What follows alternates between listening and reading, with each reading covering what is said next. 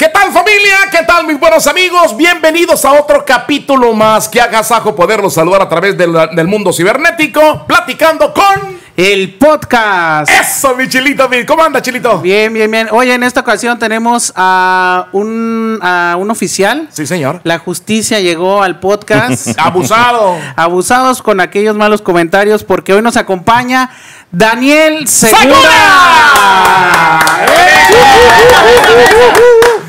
Es un verdadero placer eh, oficial tener, eh, tenerlo de visita platicando con el podcast. Vamos a hablar rápidamente. eh, ¿Dónde nació mi querido Daniel Segura? Platí- platíquenos. Bueno, primero y antes que nada, gracias por esta invitación. Eh, oye, me sorprendí, este lugar que tienen aquí, padrísimo, unas instalaciones, no, no, no, la tecnología más alta.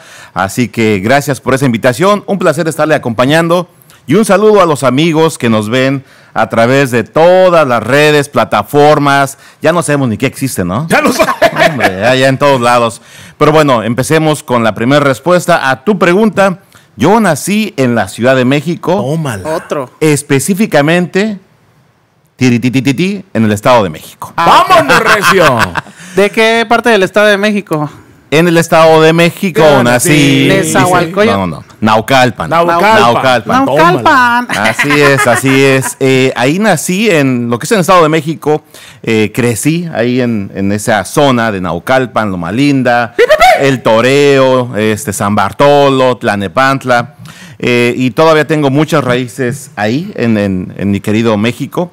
Eh, entonces, una vez ya que pasó un poquito más de tiempo, Más de tiempo. ya que me empezaron a salir canas, no te puedo decir dónde, pero me empezaron a salir canas. Ah, yo pensé que se había pintado el cabello. Pensé que se había hecho ahí Este, highlight. nos mudamos, nos mudamos aquí a Fort Worth. Pero bueno, aquí andamos trabajando, como mucha gente que nos escucha, como mucha gente latina de otros países, que llegamos aquí a trabajar y a echarle ganas. Oficial, ¿extrañamos el barrio oficial? ¿Que si lo extrañamos? Ajá. Sí, pero el barrio ya nos alcanzó aquí. Ándale. Así que ya hoy en día con la tecnología, todo nos llega, todo lo gozamos, eh, ya hasta podemos hacer paseos virtuales. En sí, un día me metí a uno de los mapas digitales y regresé hasta la casa donde ¿Dónde yo vivía? vivía Wow. y la pude ver todavía. Entonces, hasta el Wow. perro que estaba ahí todavía afuera, ahí, ahí seguía esperando que yo regresara. Ahí estaba, exacto. ¿Cómo, cómo, déjenme les platico un poquito una introducción del oficial Segura? Es este policía, ¿verdad? De aquí de la ciudad de Fort Worth, Texas, en el estado de Texas, pero eh, cogió mucha fama porque es un policía TikToker. Bueno, ahí- ahí fue un seguimiento. agarró- ahí, ahí agarró un poquito de fama haciendo sus bailes, también informa ya a las personas. ¿Cómo llegó a TikTok el oficial Segura? Bueno, mira, este, mi trabajo en sí en el departamento de policía es ser vocero del departamento, estar muy eh, de cerca con la comunidad, eh, pensar fuera de la caja, como dicen en inglés, y traer ideas y proyectos que nos conecten, que nos abran la confianza, que nos abran las puertas y la comunicación con nuestra comunidad a la cual servimos.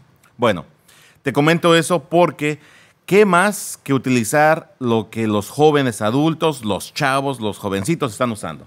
Que son redes sociales. Entonces, eh, tengo la gran, eh, el, el honor y la confianza del Departamento de Policía en que me dan la libertad de usar las redes sociales eh, con gran discreción para el beneficio de acercarnos hasta la palma de tu mano y que vean algo diferente de lo que hoy en día nacionalmente muchas veces vemos muy negativo. Y que vemos que la parte importante del cambio de las redes sociales, perdón, oficial. Lolita Ayala. eh, sí, Lolita Ayala. La parte Lolita Ayala. Lolita Ayala. Los cambios de las redes sociales, porque usted lo recuerdo muy bien, eh, los inicios del oficial Daniel Segura se inició con un medio de comunicación radial. Exacto. Sí, eh, hace años, ¿En años, español? en español. Empezábamos pues con las todas las radiodifusoras que había Sí, locales, sí. que no mencionamos unas porque unas ya no existen y otras ya no trabajan, pero bueno. este, sí, eh, cuando yo empecé a trabajar en el 2000, yo me hice oficial en el 2002. Ya el próximo año cumplo 20 años de, como oficial. Wow. Ah, y desde los primeros años de mi carrera como oficial me empecé a meter en las comunidades. Entonces, en aquel tiempo, hoy en día también la radio sigue siendo muy fuerte, AM, FM, pero igual nuestra puerta de llegar a muchas eh, casas era la radio. Entonces yo visitaba, pues igual todos ustedes conocen las radios de aquellos años, Sí. tocaba puertas, oye, déjame estar ahí un sábado hablar un ratito de X, ¿no? De un evento en la comunidad, entre chistes y bromas, la gente ya empezaba a conectarse con nosotros. Yo me recuerdo muy bien, oficial, no sé si, si la mente nos traiciona, cuando, no sé en qué medio de comunicación de radio estaba, no sé si era Radio Variedades o Fabulosa que es en aquellos tiempos, cuando usted empezaba a picar piedra, empezaba a meterse, a tener ese contacto con nuestra comunidad en español, porque no teníamos oficiales que nos representara. Exacto, eh, sí, en, en, en, aquellos años también en Fort Worth estaba la Pantera todavía. sí, sí. Entonces, sí. De la señora Yolanda Luján, que en paz descanse. Donde nos daban chance de hablar uno o dos minutos. Y vámonos. Lo hacíamos. Entonces, también utilizábamos las revistas de las tiendas que vemos ahí gratis. Y hacía yo artículos que todavía guardo como recuerdo. Eh, consejos a la segura, le cambiamos los títulos de vez en cuando. Eh, el periódico local, los viernes sacaba una sección La Estrella entonces, eh, donde podíamos poner un buen aviso para la gente que los acercara con nosotros, lo hacíamos. Y no lo podía yo hacer solo. Lo hacíamos gracias a medios de comunicación, a la misma comunidad. Y una de las experiencias muy únicas que yo empecé a vivir en esos años, eh, literalmente yo iba a las iglesias de toda denominación y les decía, ¿me dejas hablar por dos minutos después de que se acabe tu servicio para darle este mensaje a la comunidad, a tu congregación? Y me dejaban. Y de ahí de ahí empezábamos a, hacer. Agarrar público, a, agarrar a toda la gente que le empezaron a ubicar como el policía de la información para la comunidad. Hoy en día, ¿cuántos años tienes tú, amigo? 29. ok. Hoy en día. ¡Chavalón! No, hoy en día. Ah, déjame hago un, este, un, en vivo. Un en vivo. De volada. 3.000, 4.000 personas. Pero, pero fíjese. Ah, Cuando antes era tocabas puertas. antes sí, sí, en friega. El cambio tecnológico también le benefició a la policía en general. Oh, sí. Pero ¿sabe qué? No extraña el periodiquito, hacer su nota. Su nota. Claro, todo su artículo. Sí, sí, sí. ¿Lo sigue haciendo? Ya ahorita ya, ya se enfoca más en las redes. Si nos lo piden, lo hacemos pero nos hemos dado cuenta también que es un desperdicio de papel. Y los que muchas imprentas ya se están muriendo. Tristemente se están muriendo. Tristemente. Eh, hasta es, más, ustedes que trabajan en estos eh, en estas redes, haz un flyer y, oye, mete al grupo X que ya llegó mañana. Chin, si ya hiciste 2000 flyers.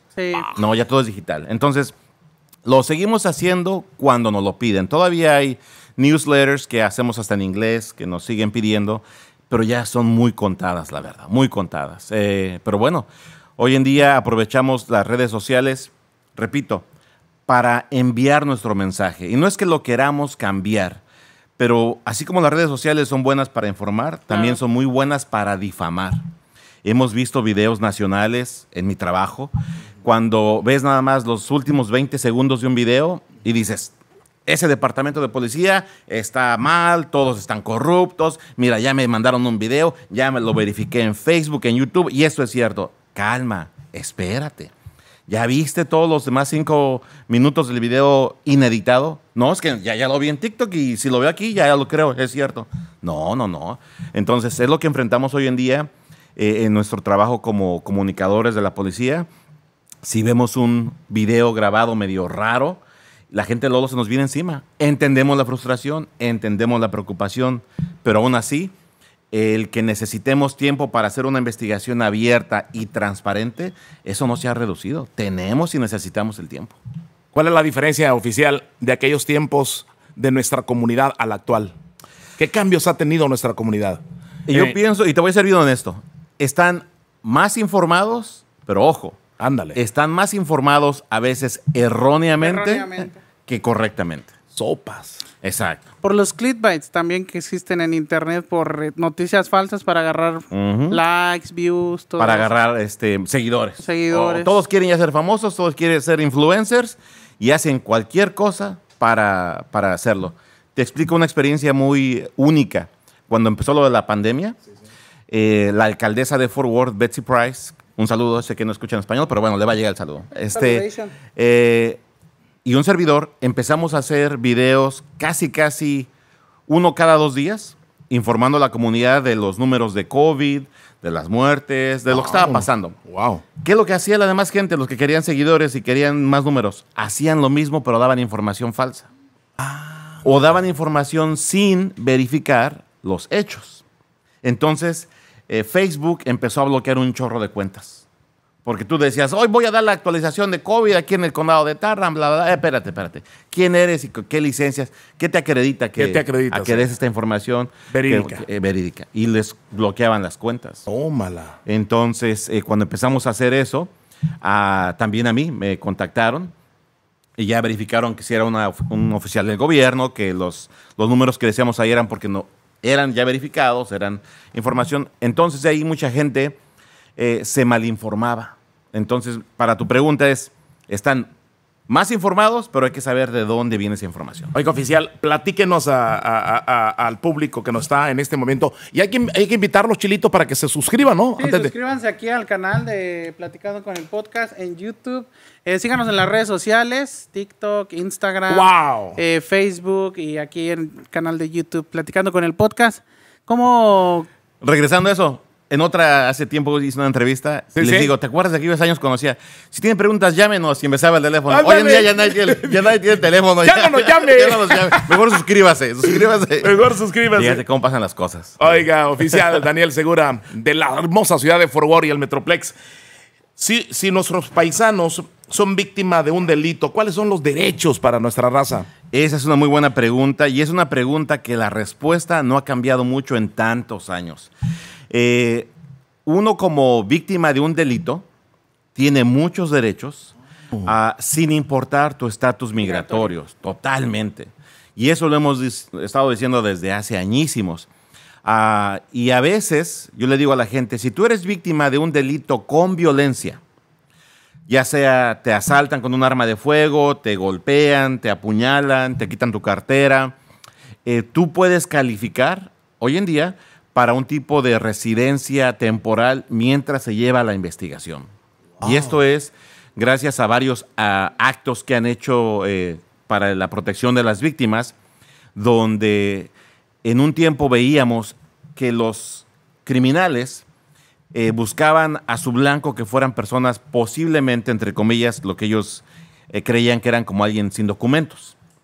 Porque decían, te voy a asaltar, te voy a golpear, voy a abusar de tus te va a derechos. defender. Nadie te va a defender. Y aparte de eso, tú no lo vas a reportar. Porque del país que vengas, quizás tienes una mala experiencia con tu policía de ahí. Entonces, son presas fáciles. Y no, eso lo empezamos a cambiar. Hoy en día lo seguimos repitiendo y me da gusto que hagas la pregunta porque mucha gente tiene que escuchar de que no importa tu estatus migratorio, los departamentos de policía están aquí para ofrecerte la ayuda. Y si ese tipo de ayuda incluye, basado en cada caso, que tú califiques para un- una posible visa U, que es la protección en contra de violencia intrafamiliar o violencia, tómala, Ándale. úsala, aprovechala. Ahora, no estoy diciendo, ve y que te pongan unos moquetazos para que te den una visa U, no. Pero si estás en una situación volátil, donde algo puede suceder, donde corres el riesgo de algo peligroso y eres víctima de un delito, repórtalo. Te platico una historia sencilla. ¿Cuántos paleteros hoy en día vemos en nuestras ciudades? Muchos, ¿verdad? Ahí andan con sus campanitas. Tilín, tilín, tilín. Bueno, en un tiempo, en Fort Worth, estos paleteros eran víctimas principales de los eh, asaltantes. No Porque sabían, número uno, que traían un poquito de cash, que la mayoría de ellos son indocumentados, no digo todos, pero la mayoría, y que en ese tiempo todavía no todos traían celular. No. Entonces decían, mira, estos son 30, 40 dólares fácil, y no va a hacer nada el señor, porque no, no, no, no van a pelear de regreso. No, ya ves cómo en Los Ángeles pasó ese problema con un paletero. que, les- hasta Que lo- el- lo los- cachetearon y la gente- Bueno, entonces eh, nos pusimos bien vivos, les echamos la mano, nos acercamos con las paleterías grandes, porque obviamente ellos van a una paletería, agarran su producto, su producto. Y yo les decía a los dueños que hasta hoy en día tengo muy buena comunicación con varios de ellos. Déjanos platicar con ellos, déjanos eh, darle la información. ¿Qué Y, y nos, y nos ayudaban en eso. Entonces, la comunidad ha respondido muy, muy padre en diferentes retos que hemos tenido. ¿Usted quiso ser policía cuando era niño? Eh, no, quise ser policía cuando llegué a Estados Unidos. Hola. Yo te platico muy abiertamente, en México, en mi querido Naucalpan, fui, eh, de alguna forma, experimenté una mala ah, experiencia con oficiales de mi propio barrio. Eh, pero bueno, no les tomé coraje a ellos porque dije, ellos actúan por parte de no tener conocimiento. Eh, llegando yo aquí a Fort Worth, O sea, no está muy preparada la policía mexicana. Eh, algunos no, y sí neces- necesitan ayuda. Y si quieres, ahorita me, me recuerdas de eso porque hacemos nosotros eh, nuestra, nos ponemos nuestro granito de arena para apoyarles. Pero bueno, llego aquí a Fort Worth y en aquel tiempo tomaba el camión porque no tenemos ni vehículo, no hablaba ni inglés ni nada. Y este, se acerca, se estaciona una patrulla de aquellos años a un lado de la estación de camión. Y yo me asomo así en la patrulla como tipo jovencito curioso, a ver qué Sí, tiene aquí. qué. Y vi botones y eh, este switch. Y dije, no, esto se ve padre. Aquí, aquí sí es padre ser policía. Entonces de ahí ya le dije a mi mamá, le dije, ¿sabes qué? Yo aquí quiero ser policía. Obviamente en esos años, como cualquier madre que te va a decir, sí, mijito, si tú quieres ser aquí, lo, tú vas a hacer aquí lo que quieras. Si presidente de Estados Unidos si quieres. Pero pues no tenía ni documentos ni nada. Entonces, ah, de ahí me nació la idea de, aquí voy a ser oficial de policía. Y cuando tuve la oportunidad, vámonos. ¿Qué se necesita para ser policía? ¿Qué le piden? Ah, bueno, todavía la- los requisitos son muy, son básicos. Número uno, y esto lo cambiaron después del, torre, del ataque a las Torres Gemelas, pero años después, eh, y ahora te piden que seas eh, ciudadano americano. Antes podías entrar como residente, yo entré como residente todavía. Eh, ciudadano americano, al menos en Fort Worth, que mínimo termines la, la preparatoria, la high school. Ah, eh, y si tienes colegio, que tengas dos años mínimo de colegio. Y de ahí en fuera es lo básico que un trabajo de gobierno, que no tengas récord criminal, eh, que pases el, el polygraph o el detector de mentiras, eh, que tu estado Oh, físico eh, sea, sea Bueno. bueno eh, cuando estás en la academia. Y de ahí en fuera, y, y que sí, muchos me han preguntado, eh, ¿t- ¿tengo que hablar bien inglés? No, pero tienes que tener conocimiento de, de inglés porque el examen, y obviamente todo lo que inglés. hacemos es en inglés. Entonces te hacen un examen de, de lectura y comprensión en inglés que yo le digo a la gente, si yo en esos años lo pasé, hoy sigo aprendiendo inglés todavía porque mi primer idioma es español, tú puedes hacerlo. O sea, tú puedes echarle ganas, aprender y, y no, da- no darte por vencido. ¿Qué, qué usted, usted nos dice que hay una academia de policías? Eh, todos los policías ahí que se gradúan y ya están en las calles, están en las oficinas, están operando cámaras.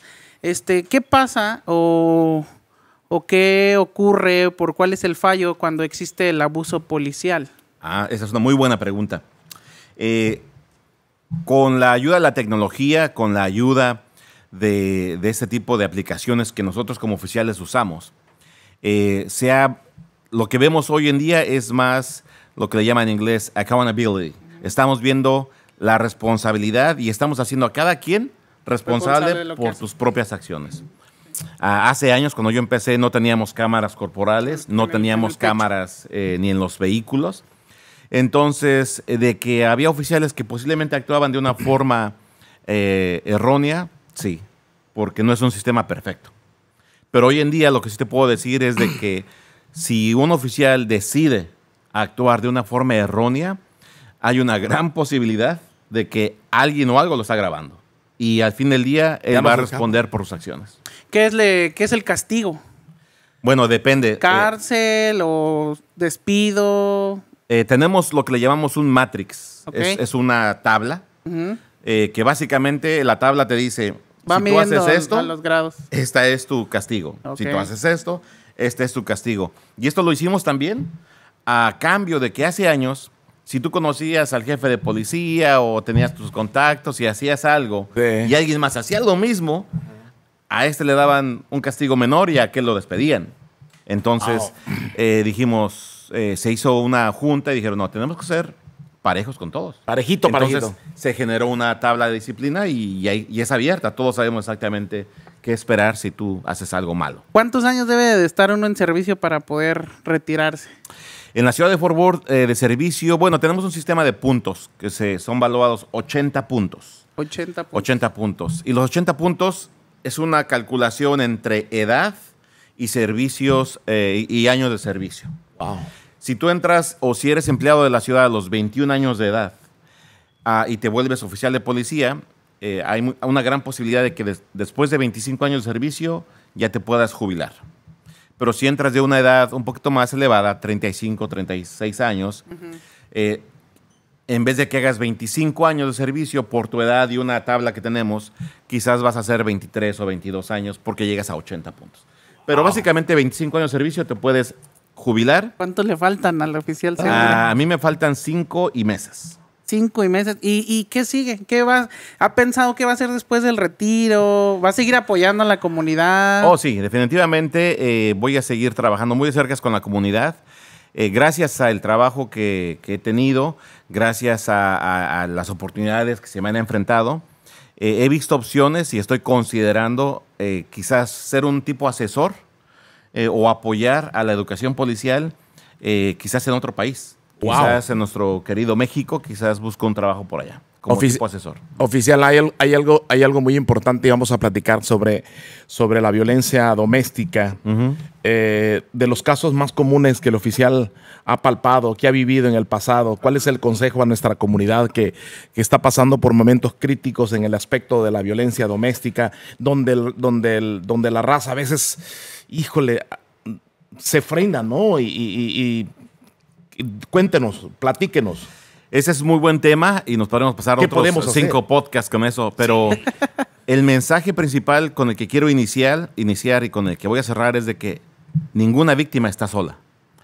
Y las víctimas, hombres o mujeres, niños incluso, que son víctimas de violencia intrafamiliar, a veces, si no es que gran parte del tiempo, se sienten solos, que no hay quien les ayude. Y eso no es cierto. No, y eso también orilla a, a otras desgracias que pasan los jóvenes haciendo en las escuelas.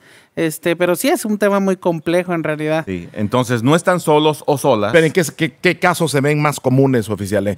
¿Mujeres, hombres? Eh, en porcentajes, la mujer, Mujer. típicamente es la víctima. La víctima. ah, en, en violencia intrafamiliar. De ahí se, de- se le siguen los hijos. Ah, y el hombre también es víctima de violencia intrafamiliar, pero es menos veces reportada por diferentes culturas, diferentes tabús, diferentes ideas. Pero sí he conocido hombres que son víctimas de violencia intrafamiliar. He conocido más víctimas mujeres, de los cuales también tengo, he conocido muchos casos positivos. Hoy en día tengo varias amistades que eh, me han ayudado en continuar apoyando a otras víctimas porque dan su testimonio. ¿Hay agencias que ayudan a estas personas eh, que han Sí. sido abusadas de violencia doméstica? En Fort Worth tenemos, bueno, físicamente está ubicada en Fort Worth, pero Ajá. cubre a todo el condado de Tarrant. Ándale. Eh, este lugar se llama en inglés One Safe Place. Es un lugar seguro. Y para las personas que nos escuchan y que dicen, tengo que recordar eso porque estoy en esa situación, se llama así, One Safe Place, un lugar seguro. Y ese fue generado a través del apoyo de muchas agencias porque nos dimos cuenta que una víctima de violencia intrafamiliar tenía que ir a esta oficina, a esta oficina, a aquella, y como a la quinta oficina decía, ya, ya me cansé, Y me aquí voy estaban, se retiraban. se, se- se perdía Se bajo, perdía. Los, bajo los, los cracks, como dicen. Y entonces vimos ese problema, ese problema que era del gobierno. Lo que hicimos, se generó un edificio de tres pisos con más de 30 agencias en ese mismo edificio en, el- en la ciudad de Para Fort Worth. atender. Y ahí están todas las agencias para que la víctima nada más va a un lugar y ahí se le ofrece. Chilito y oficial, supuestamente hay estadísticas de que, que el- los que son abusados no, no actúan, no, no lo denuncian, oficial. Es, es- es cierto, eh, yo le llamo porque hay una muy pequeña ventana de oportunidad. ¿Será Cuando- miedo? son muchas cosas. Cuando tú conoces a una víctima de violencia intrafamiliar, sea hombre o mujer, hay un ciclo. Hay un ciclo donde empecemos con lo más, con lo más bruto y así, y lo, vivo. Le dan una santa golpiza a la víctima. Paz, paz, una golpiza, ojos morados, se le cayó un diente, labio roto y está golpeada la persona. Su agresor es una forma de decir, yo te controlo, ahí te vas a quedar. ¿Qué pasa con la víctima? Obviamente, psicológicamente está lastimada, físicamente herida. Tiene que pasar por esa, esa, en su propia mente, bueno, me golpeó, pero a lo mejor lo que hice estuvo mal, a lo mejor me lo merecía, los niños están a un lado, déjame preocupo en mis niños, se empiezan a sanar sus heridas y después el agresor eh, continúa ya, sabes que no te quise hacer eso, perdóname, Es- pero... sí es este, complejo, sí Entonces es la víctima complejo. es, es un chantaje mental. Sí. Y la víctima dice, bueno, como, y hay tantos dichos Es que, que eh, dicen, más vale malo por conocido que bueno por conocer. Es que- qué caso más, perdón, eh, oficial, pero qué caso más eh, común cuando el oficial eh, está actuando en un hogar que está- pasa esa bronca y de repente, oficial, la mujer dice, no le quiero poner cargos. Yo he estado en muchos casos donde tú ves a la persona como la acabo de escribir y le digo, legalmente yo necesito una declaración que ella me diga o que la persona me diga, me dio un puñetazo y me causó dolor. Yo necesito esos, eh, esas palabras para hacer una, una Un evidencia. reporte. Y me dice, no, fíjese que los cinco puñetazos y el diente que me tumbó y la cortada que trae, no me dolió. Lo que me dolió más fueron las palabras que me dijo. Sí, pues ya entra ahí la violencia Entonces, nosotros nos damos cuenta psicológica. que es un chantaje, un abuso, no nada más físico, mental. Y cuando la víctima está en ese círculo, en ese ciclo, hay una, una ventana muy pequeña cuando es más lúcido todo, dice, necesito ayuda. Y ahí es donde yo, que lo describo en varios Entra. cursos que hemos dado, entro y agárrala, jálala y, Y bailale un cumbio. y dale, dale, dale, dale- Que se le dale olvide. toda la información, porque es una ventana muy pequeña que tienes tú. Oiga, y usted ha estado obviamente en las calles y todo eso. ¿Alguna anécdota fuerte que le haya tocado vivir? Ah, aún sigo en las calles. eh, en mi puesto me da la libertad de yo traer patrulla o traer una camioneta sin emblemas. ¿Como, Eh, como encubierto? Exacto. Pero no, yo siempre decido usar patrulla y estar en uniforme porque aún me gusta la acción, aún me... ¿Te ha tocado aún balaceras? necesito la adrenalina. No, balaceras no me han tocado, eh, pero sí me han tocado situaciones eh, emocionantes para mí porque este es mi trabajo. A mí el ir a un robo de banco que está el ladrón dentro del banco, para mí es emocionante. O sea, ¿cómo, ¿cómo es la adrenalina de un policía? ¿No? Está tranquilo. acá. ¿Es cierto que toman mucho café y donas? ¿Comen muchas donas y café? ¿Es Ah, mentira? ¿O es un no, mito no, de la, es- es, un mito de los no- Simpsons? Nos gusta comer bien. Nos gusta comer bien. Y lo del café y las donas, aquí te va lo, lo- lo que yo he experimentado. Eh, cuando uno trabaja horas largas, por ejemplo, hoy en día, muchas de las gasolinerías nuevas, QT, Racetrack, nos dan café gratis. Uh, qué Y no sé, si, chulada. no sé si has visto unas de las, de las máquinas que tienen Sí, estas. sí, sí, sí. sí. eh, grano fresco. Sí, Sí. granito Ah, fresco. qué rico. Entonces, Pero ¿cómo Eh. llegan así? ¿Cómo? Y, y entre, así entre, se dicen parejas, sí, vi aquí en México. Sí, "Eh, sí, parejas, de compañeros. Le dije, pareja, ¿qué onda? Te, te picho un cafecito ahí del Quick Trip. Sí, así es. y que no sepa que es gratis. no, y aquí te va otro. Eh, Y fíjate, al menos en Fort Worth. ¿Cuántos ¿En dónde más ofrecen descuentos? ¿Qué más le regalan a los policías? Eso Eh, sí en Fort. Worth, eh, nuestra comunidad nos aprecia bastante. Eso yo sí lo he experimentado mucho. No porque sea yo, pero otros oficiales que, que no están en las cámaras, como un servidor, que no están en las redes sociales, que están trabajando en, en las líneas de enfrente, eh, somos muy queridos por la ciudad, de, de- al menos de Fort Worth. Llegamos a un restaurante y muchas veces, y no me van a dejar mentir, estamos comiendo un par de compañeros y yo pedimos la cuenta y la mesera nos dice, alguien más ya se las pagó. Entonces la gente es muy, muy agradecida y agradecemos también. Y a veces la mesera dice, oigan, ya eh, tres mesas nos pidieron su cuenta, de que, o sea, que tres personas querían pagar la Oiga, cuenta. y ahora que, ahora que, pues quiera o no, usted es famoso. O sea, le guste o no, TikTok, está en el medio de las redes sociales, está en el TikTok, tiene dos millones y garra de, de likes, un buen de seguidores.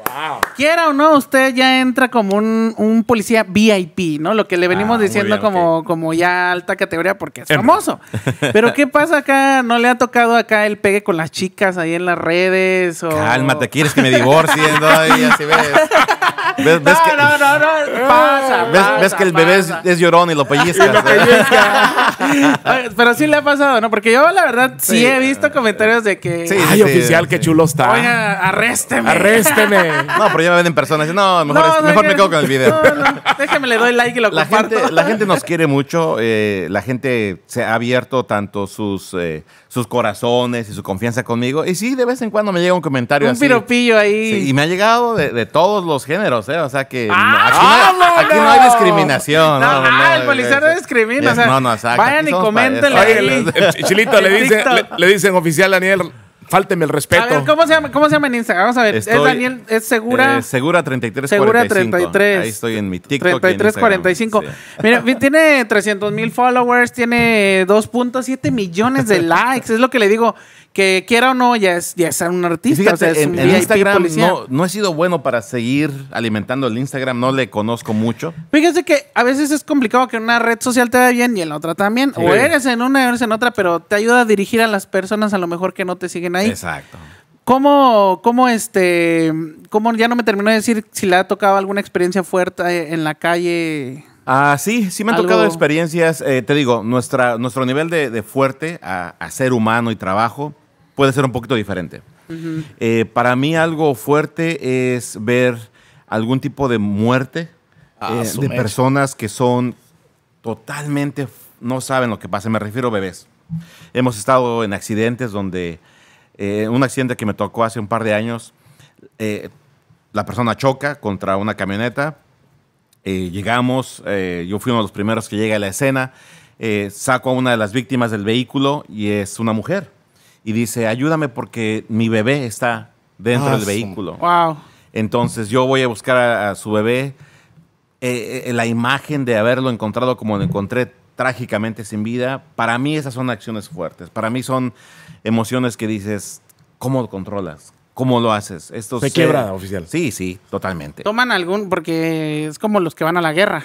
Toman después psicólogos que les ayudan a liberar sí. ese tipo de problemas. Tenemos un grupo de apoyo, un grupo de apoyo de oficiales, eh, donde si tú sientes que una situación está, te está incomodando, Incomodando. te sientes mal, les los invitamos a que platiquen, que se desahoguen, Que busquen saquen. consejería, porque hay muchos oficiales, y es- esto es un estudio que también se ha hecho, eh, que sufrimos, eh, digo, sufrimos en plural Sí, para claro, hablar claro. específico, pero ves mucha el, el divorcio, el nivel de divorcio entre oficiales es alto, el nivel de malas relaciones financieras es alto a veces también. ¿Por, por qué será? ¿Lo financiero no ganan bien los policías? Sí ganan bien, ganamos bien, eh, pero a veces tus, como lidias con tu estrés, es diferente para cada quien.